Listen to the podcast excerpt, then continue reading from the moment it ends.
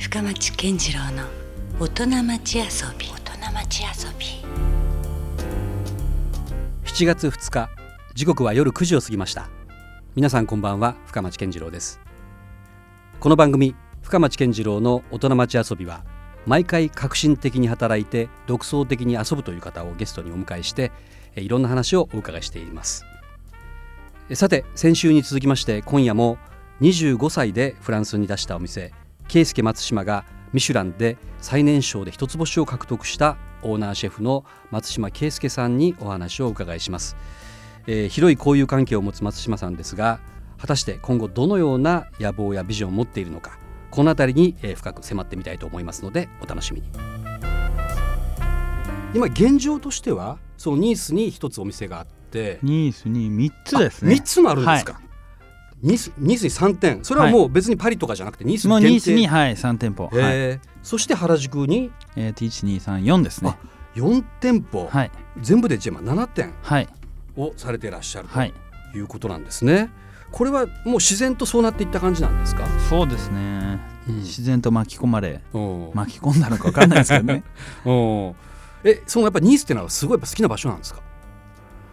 まあ、好きか嫌いかったら好きですよ、うん、けどまあ現状だけではこう満足したくないんで違うところにこうまだまだやりたいなとか違うことやりたいなとはあります、ね、ということはじゃあもうニースさえもまあ外国人なんだけども、はい、ちょっと俺が変えていこうかぐらいなそういう気概もあるったりするんですか？もうっていうかだいぶ変えてると思いますよ。あその味の部分においても、はい、はい、おおこれねどうなんですか？フランス人からすればそれは歓迎されてるんですかね？歓迎されてると思いますよ。あ本当ですか、はいはいはい、なんかほら結局その外国人がね、うん、そのフレンチを作るっていうことは、うん、逆なことを言えばね、うん、フランス人が日本に来て寿司屋をやるみたいなもんでしょ、うんうん。それからするとだからどんな違和感がないのかなってちょっと思ったりはするまあもともと多民族国家っていうのはもちろんあるんですけど僕はなんか新しい料理を日本料理作ってるわけじゃなくて、うんフランス人が作らなくなった面倒くさい料理を面倒くさい時間をかけて家で食べれてた料理をわざと出したりとか,、かフランス人たちがどこか懐かしいなって思ってるような料理をあえて時間かけてやったりするんで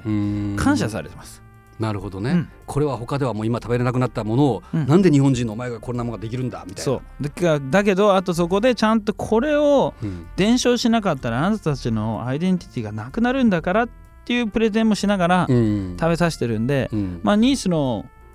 肝っ玉母ちゃんが実は日本人みたいな感じですよ。ああ なるほどね。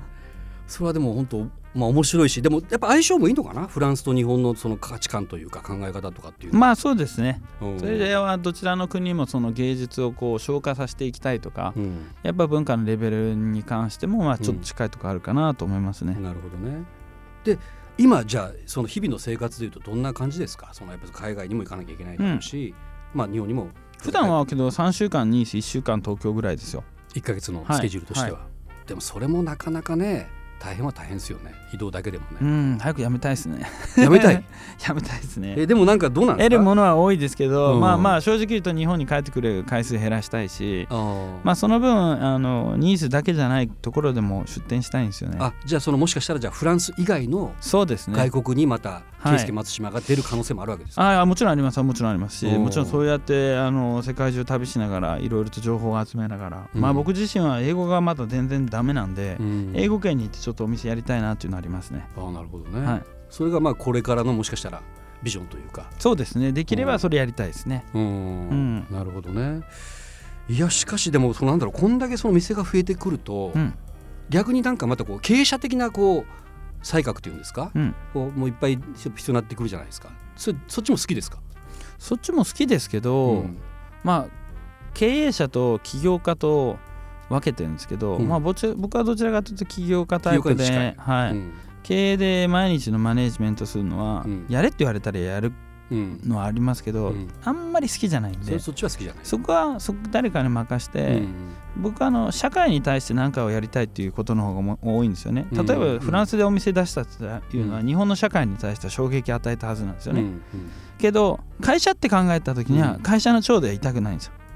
だけどこの面白いこと社会と会社で漢字ひっくり返してるだけなんで、うん、だから発想もねひっくり返んなきゃいけないんですよ、うん、けど、うん、僕は会社っていうところになった時のリーダーとしての才覚は、もしあったとしても好きじゃないんですって、それだったらぐいぐいぐいぐい自分でいつもなんか開発していって開拓していく方の,、あの起業家タイプの方が向いてるなと思いますね。だから僕は料理が作りたいんじゃなくて多分人が喜ぶことをするための手段が料理なのかもしれないです。うん、うん、まあそういった意味じゃこうその軸というか料理というところから大きく外れることはないのかなそうですね。ねはい。うん、いやまあけど人を喜ばせれることだけで考えると、うん、料理以外のクリエイトするっていうことはまあ基本的には一緒なんで。いや俺あのちらっと見たけど俳優してたでしょ？見ました。見たよ俺、はい、あの江口監というね、はいはいはい、映画監督が、まあ、福岡でドラドラマを作ったわけです「明太ピリリ」というね、はい、それに出てたでしょ。出ましたね。トップバッターで。俺これなんかね俺見たことある人やなって。でも俳優じゃないよな。あれ誰やったかなって一瞬考えましたもん。ああありがとうございます。これ松島さんやなと思って。分かりましたよ。ありがとうございます。なかなかあのなんていうの爪痕残してますもん。いや存在感がやっぱあった。江口君とはまあそのなんか交流があるんですか？そうですね、はい、いやもう僕が、まあ、少し知ってるお互い知ってるような感じだったんですけど、うん、東京オリンピックの招致ビデオを作ってっていうのがネット上がってる時にはそう,、だ井口さんやったんだと思って、それ記事読んでいくと、なんか福岡で「明太ピリリ」っていうドラマもやったっていうのが書いてあってでなんだと思って予告編見たら予告編を見てる時に号泣しちゃったんですよね。で江口さんに DVD 送ってみたいな感じで感動しましたっつって送ってっつってニースまで送ってもらって家でこう毎日泣いてたみたいな。なるほどね。またこうふるさと離れてるから余計またグッとくる思いがそうなんですよ。あったりするんでしょうね。でそれでもうあまりにも感動しすぎちゃって江口さんになんか明太子屋の仕事で何かあったらいつでも言ってくださいって何でもやりますからって言ってていろいろとレシピ開発手伝ったりとか。そこまで。はい。でレシピ開発を手伝うっていうのがあまりにも面白かったんで菅さんがあの CM にしようっつって CM になって。でその時にもしかしたら2があるかもしんないよって言ったんでじゃあその時はあの西武ライオンズのピッチャー役で出してくれて懇願したんですけど 残念なことにあの漬物屋でした。そう漬物屋でしたね。はいそういう話はありますけど、うん、その時にいや本当にただ僕が感動したんでお礼したいんですと、うん、だから、うん、楽屋で皆さんに食事振る舞うから、食事まかない作りに行っていいですか？みたいな。あそっちでね、はい、もうそりゃそんなスペシャルなまかない料理とか食べれないですよ普通は、はい、ででブイヤベース作りに行ったんですよ。あらそんなことがあったんや。そうなんですよ。へえ。なんでブイヤベース出したかったかっていうと、うんうんうん、ブイヤベースの隠し味で一番重要なのはね、うん、唐辛子なんですよでまあね、うん、明太ピリリも唐辛子にまつわる話があったんで、いや僕はそういうメッセージも兼ねてこれ皆さん食べてほしいからっつって作ったんですよ。うわそれはもう多分監督以下全員しびれたでしょうねそれはね。あのそれはね唐辛子ですからねピリピリしてると思いますよ。いろんな意味でしびれたというね。なるほどまあね本当にもう福岡飛び出したどころかもう海外でですね大活躍をしている松島さんなんですけどもまあ多分お忙しいとは思うんですけど、うん、プライベートっていうのはね自分の中でどういうふうな時間の費やし方をしてる感じですか？あんまりそのプライベートとね仕事っていうのが分かれてないという、うん、なんとなくそれは想像はついてますけど、はい、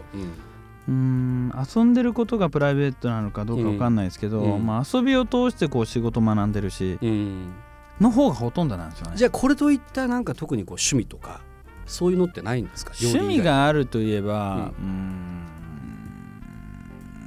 ここには執着があるなとかっていうスポーツを見たりしたりすることかな、うんうん、ああなるほど、はい、まあ元はといえばねサッカー少年そうですね、うん、今だから結構トライアスロンやってたりとか。えそうなんですか？はい。結構やったりするんで、サッカーとかもやらないですか、サッカーはほぼ見る方が多いですね。あとはいろんなスポーツサッカー選手に対するこう、教育っていうか、え教育？はい。メンタルの話とか海外にでプレーしていくため暮らしていくためとか。じゃあ今の例えば日本代表とか J リーガーとかとそうですね。そんな話をするんですか？結構しますよ。へえあとはフランスの代表選手とかでもう。ちに来た時にあのご飯のこうした方がいいよ食事こうした方がいいよとかそのアドバイスは聞くでしょうね。聞きますよ。サッカーの話とか聞聞いてくれるんですか？聞きます聞きます。監督とかたまにシェフが何用とかやなって思われないですか？監督とかたまに来る時は、うん、うん、とお任せメニューにしするっていうから分かった分かったっつって、うん、でまあすっごいお店にある安い食材だけで メニュー作るんですよ、うん、で、あのー、食事の後にどうだったっつってすごい美味しかったと、すっごいいいねと、でこれ今日のメニュー全部で原価いくらだと思うってわざと聞いて、うん、いやいくらだって言うか。ら、うん、まあ5000円ぐらいのメニューだったら例えば今日は実は300円ぐらいしかかかってないです、うん、えそんなんでできんのって言うから、いやだって僕の仕事は素材の価値を高めるのが仕事だから、いい食材買ってきて、いいね料理作るだけじゃなくてね、うんうん、普通の食材にしっかり仕事をしてどれだけ付加価値を付加価値を高めるかってことだから、うんうん、今日さ食事中あのチームの予算話してたけど、うんうん、チームの予算少なくても、チームを強くするのが監督の仕事だっていうのをあら。ボロッと一言言ってもう監督が僕僕にあの負けて帰ってきます。ね、もうそんなもん食べさせられた後にそんな話されたらねそれは響くわ。いや僕もねあのたまたま最近あの料理研究家で辰巳よし子さんっていう、はい、まあ、80代のね、はいはいはい、方いらっしゃるじゃないですか。でその人の書いた「仕込み物」っていう本をね、うん、見ても感動したんですよ。でやっぱその物を扱う人っていうのは物を支配しようとする気分の人と、うん、その物に合わせていく。で物をその自由さをねどれだけ引き出せるかというその2つがあるということをおっしゃっていてすごいその何て言うんだろうこうなんとかこれをしてやろうとかっていうよりもそのものが何を求めてるかみたいなところをね、うん、いかにその引き出せるかっていうのが自分のその料理人としての価値観になっているみたいなことを言ってて、うん、でそれは僕も全然僕なんか料理なんかわからないんだけども、うんうん、あこれはでもいろいろ置き換えられるなっていうかね、うん、そういうふうに思ったりもしたんで全くその話がね監督にそう響くっていうのはなんかきっとそういう置き換えられたっていうかね、はいはい、ことなんだろうなと思いますよね。うんいやいやでもやっぱそういうなんて言うんだろうこうじゃあ交流関係っていうのはもうどうですか？今かなり相当広がってますか？まあねお店を昼作るってことはそういうことなんですね。松島塾に来るでしょ人は。じゃあそうやってただ単にご飯を食べに来るだけじゃなくて。ね。なんかちょっと話を聞きに来たいっていうかね。いやもうね、うん、大学生とかすごく多くて。大学生？大学生がだって来れる店じゃないでしょ。けどね来るんですよアポ取って。へえそれどんな大学生なんですかそれは？いやなんか結構みんないろんな危機意識持ってて、うん、こういうふうに今後やっていきたいと思うんですけど、どう思いますかっていう相談を受けたりとか、うん、こういうビジネス学生ベンチャーでやりましたっていうのがいたりとか結構センスいいやつら多いんですよ。で別にその料理人目指してるわけじゃないだけども。全然いますいます。で海外に私も松島さんにっていうから、じゃあこの人紹介してあげるから行ってきなみたいな感じで、うまくいってるやつらがいっぱいです。なるほど、ね、でお前ら金稼いだ時ぐらい飯食いに来いよみたいな感じでそのお世話好きなんですかね本来的に。うんとね。だって面倒くさいじゃないですかある意味そういうことって本当はね、うん、自分のことじゃないわけだし。そこまでやっぱやるっていうのは、まあ、無責任にもあんまり言えないし、うん、ね、どっかでそういうことやっぱ好きじゃないとできない畑のね中の野菜育ってるようなもんで、うん、蝶々が飛んできたら追い払いますよね、うん。蝶々が来たわ蝶々だって喜ぶやつはバカですよ、本当に。本当のバカで、うん要するに卵を産みつけたから危ないと思わなきゃいけないわけですよね、食材としてはね、でまあ土が乾いてきたら、それはね水分足りないから水足さなきゃいけないし、なんかこう世話してるっていうかポイントポイントだけやるって感じですよね、毎日じゃあ水あげて毎日栄養を与えて野菜が美味しくなるかっつったら、普通のものしかできないですよあそうなのかな、うん。うん、手間暇かけたら余計なんかね美味しく育ってくれるような、うん、放置プレイが一番で、で放置プレイでちゃんと畑を育ててて、まずは畑を育てて土を育てて、そういった中にこう種植えて、根を深く伸ばしていく、で定期的になんか環境の変化があった時に世話するみたいな感じですよね。なるほどね、まあ今まあ、流行りのというかその自然農法にしてもねある意味ほったらかしですよね。でもよりそれがその環境に合ってて美味しく育つみたいなところもあるわけですもんね。どうですかね。もうこれからはどんどん広げていくっていう発想ですか？そのグローバルに展開としては。いろんな国に売って出てやろうとかっていうそういうことなんですか？そうですね、まあ自分自身はもともとそのコロンブスになりたかったんで冒険はしたいですよね、うん、コロンブスもバカタレですよね、うん、バカタレですね。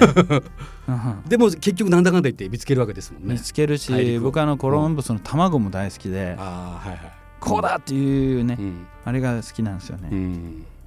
みんな気づけることを自分が勇気を持って知恵を持ってこうすればいいじゃないのか卵を立てれるぐらいの賢い、うん、けどやってることはバカなんですよね、自分の正論を他の人に悔しいと思いながら、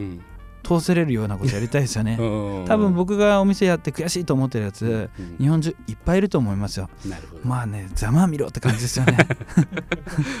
まあでもここからまた松島圭介の大公開時代が始まるわけですねじゃあそうですねちょっとまあなかなかまた今後が楽しみですね